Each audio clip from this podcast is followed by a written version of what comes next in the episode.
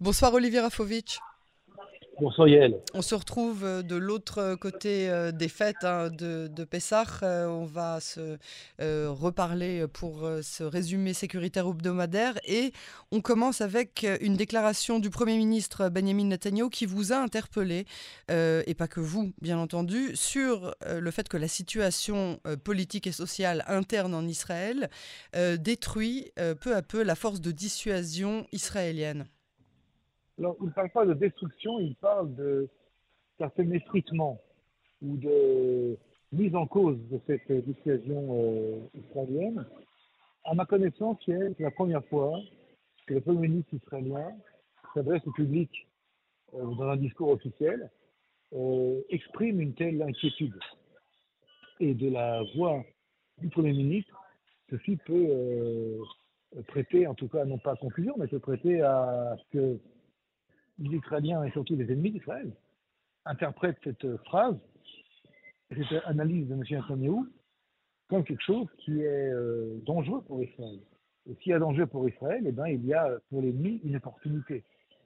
Et c'est là quelque part où euh, on peut être surpris par euh, ce discours, qui était un discours large.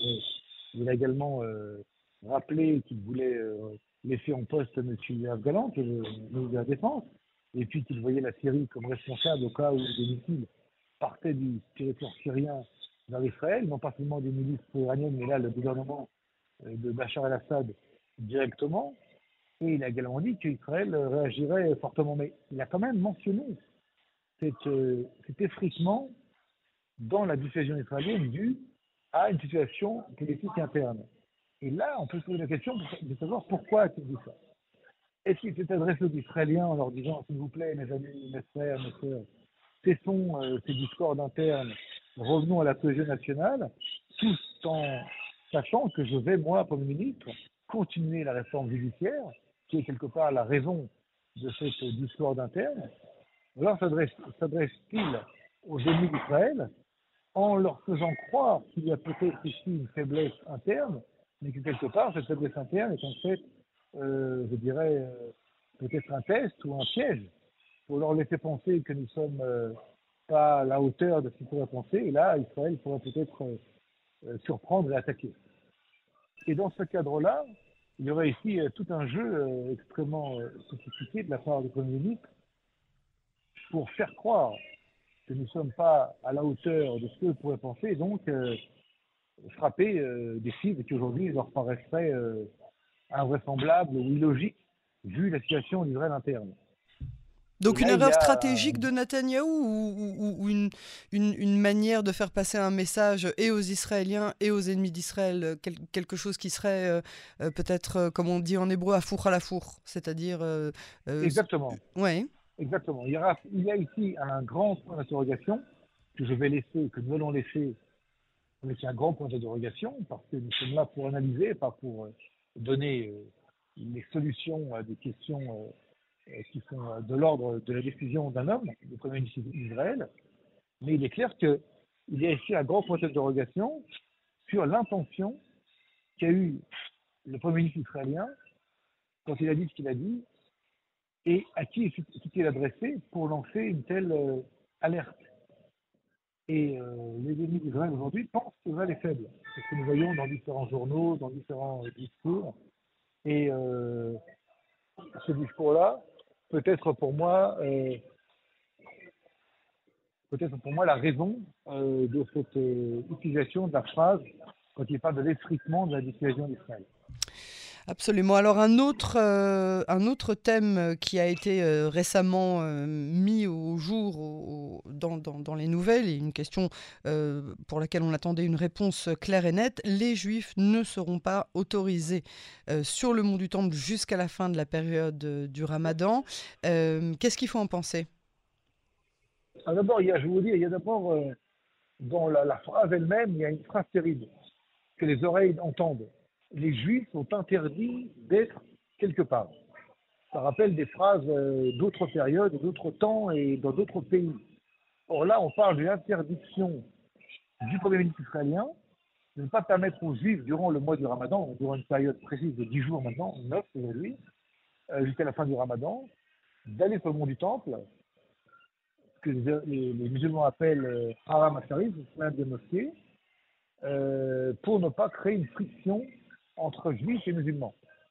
Ceci est la résultante d'analyses et, euh, de, renseignements provenant du FINVET, de la police israélienne, et d'autres membres importants des services de sécurité qui demandaient au Premier ministre et au gouvernement israélien de faire baisser l'intensité des flammes parce qu'il y avait une volonté guerrière du Hamas, du Djihad islamique et d'autres groupes reliés entre autres à l'Iran d'utiliser le prétexte du mont du Temple et de la friction ramadan, euh, l'effet de vue israélienne, par la moelle entre autres, pour créer cette friction. Or là, il prend une décision qui est dans le style réel politique, nous en parlions vous et moi il y a quelques jours, elle, c'est le nom de canon français, mais c'est une, décision qui va à l'encontre des partis de Benzir et de Smotrich, et de certaines franges du Likoud, qui eux s'opposaient à toute interdiction pour les Juifs de monter sur le mont du Temple. Même si cela allait, entre guillemets, dans une accalmie avec les musulmans. Qu'ils voient ça comme une faiblesse. Et là, il y a l'écoute de Netanyahou, une volonté donc de jouer le réel politique. Ça ressemble un peu à la politique de Bennett et de Lapide il y a plus d'un an, qui avait été à l'époque critiquée par le Likoud et par euh, lui-même. Mais nous revenons à ce que Israël fait depuis des années, c'est-à-dire de la gestion de crise. C'est-à-dire que non pas de donner des solutions, mais d'éviter le clash, d'éviter la friction par une décision qui n'est pas très populaire à la droite dans les cercles religieux, mais qui sert les intérêts de la sécurité d'Israël. Donc tout ça, dans cette situation-là aujourd'hui, en espérant que le jour de Jérusalem, hmm. euh, qui est décidé à, Téhéran, Yom El-Kout, ne va pas être le prétexte à d'autres attaques et à d'autres raisons d'attaquer. Euh, Comme on l'avait vu il y, a, deux ans, hein, le jour de Jérusalem notamment. Oui, oui, absolument, avec le, le, début de l'opération militaire euh, gardien des remparts. Alors, et là, et là aussi, si vous voulez, on peut parler d'une décision qui peut être perçue comme une faiblesse. Parce que le numéro 2 du Hamas, hier, a, déclaré que c'est grâce au Hamas, aux pressions du Hamas, que Netanyahu avait fléchi, avait en fait baissé la garde et laissé euh, cette décision euh, qui allait, entre guillemets, dans l'intérêt du Hamas, je cite, euh, et pour l'islam. Donc tout ça reste encore une fois euh, à, à, vérifier dans le temps. Alors où nous parlons, c'est encore trop tôt pour vérifier si la décision de Netanyahu, le Premier ministre israélien, est perçue comme une faiblesse par nos ennemis ou euh, comme une euh, décision sage par nos alliés, entre autres américains surtout, et européens, et également les grands pays arabes modérés, qui peuvent comprendre, malgré euh, les déclarations ici et là de quelques leaders, qu'Israël va ici dans le, sens de, des pays comme la Jordanie et l'Égypte, qui préfèrent un Israël modéré qu'un Israël qui irait au clash avec les musulmans durant le ramadan. Bien sûr.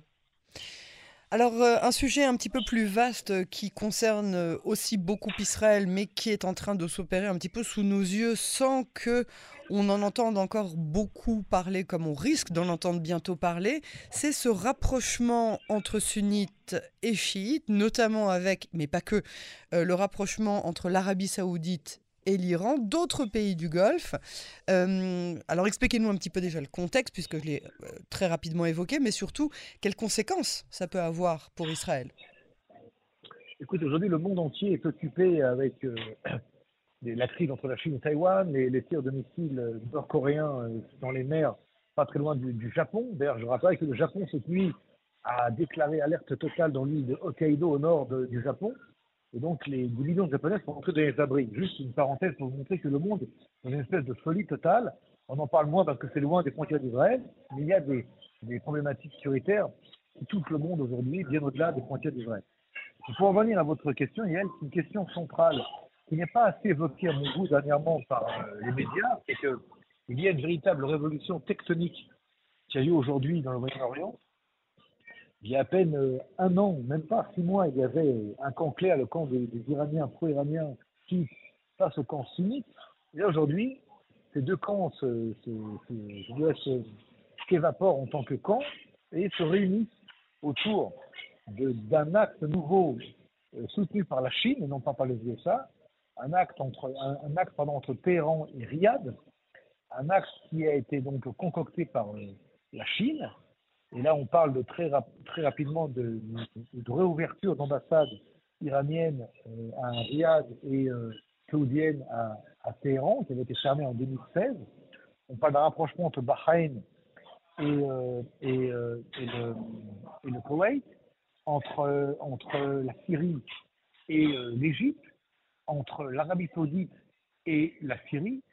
Et tout ce remue-ménage géopolitique et diplomatique aujourd'hui c'est qu'Israël doit être très, très, très, très vigilant parce que s'agit-il seulement de rapprochement de style diplomatique stricto sensu ou de rapprochement également politico-militaire?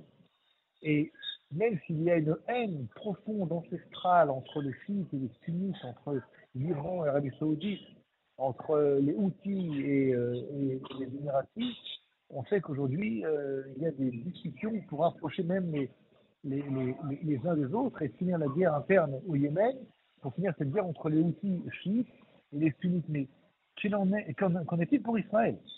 Parce que quelque part, Israël avait créé, avait, entre guillemets, euh, euh, promu pardon, les accords d'Abraham sur des accords de pays sunnites dits modérés face à l'acte du mal iranien. Or, si l'acte du mal iranien commet des, accords, conclut des accords avec des pays qui ont eux-mêmes signé des accords d'Abraham, euh, est-ce que ces accords d'Abraham vont tenir? La question se pose. Est-ce qu'ils vont tenir comme ils tiennent jusqu'à aujourd'hui? Est-ce qu'il n'y a pas ici un espèce de mélange des genres, une espèce de, chaos euh, décidé, un chaos entre guillemets, hein, mais qui est un chaos programmé, un chaos, je dirais, intelligent, programmé par l'Iran, qui fait qu'Israël peut se retrouver seul, de nouveau isolé. Est-ce que, est que, Israël a moyen de faire levier euh, pour éviter ce genre de situation? De faire intervenir les Américains, de faire intervenir... Euh, de, de, votre question, hum. question, vous avez la réponse. ce sont les Américains qui sont ici, oui, tout à fait. Ce sont aussi les Américains qui sont le levier central pour euh, d'abord ne pas pousser à 100% les Saoudiens dans les mains des Chinois et des Iraniens. Euh, je rappelle que l'armement euh, saoudien est totalement euh, américain et pas chinois, et que l'Arabie saoudite, le royaume saoudien, sans les Américains, ne peut pas tenir du tout, et que l'axe Riyad, Washington, Jérusalem est un axe important pour la sécurité des Saoudiens, mais également des Émiratis, également de, de, de, de Bahreïn, également du Koweït, mais attention, euh, l'Iran ici joue un rôle nouveau parce que l'Iran, soutenu par la Russie, soutenu par la Chine, promet peut-être des choses à des pays qui se rendent compte que les Américains quittent la région pour aller du Moyen-Orient à l'Asie. Et l'Asie du Sud-Ouest, et surtout l'Asie, euh, Taïwan contre la Chine, la Corée du Sud et le Japon contre la Chine. Et Biden aujourd'hui a une politique qui est d'abord et avant tout anti-chinoise plus qu'anti-iranienne. Et quand des pays se rendent compte que les Américains quittent la scène, comme c'était le cas avec l'Afghanistan, comme c'était le cas avec le Vietnam, et eh bien, des pays qui se sentent seuls peuvent avoir le mauvais instinct, le mauvais réflexe d'aller vers des ennemis d'antan pour non pas les, appeler des nouveaux amis, mais en tout cas pour penser qu'ils peuvent leur apporter euh, une certaine accalmie et donc euh, freiner une course aux armements et euh, éviter, euh, éviter le clash.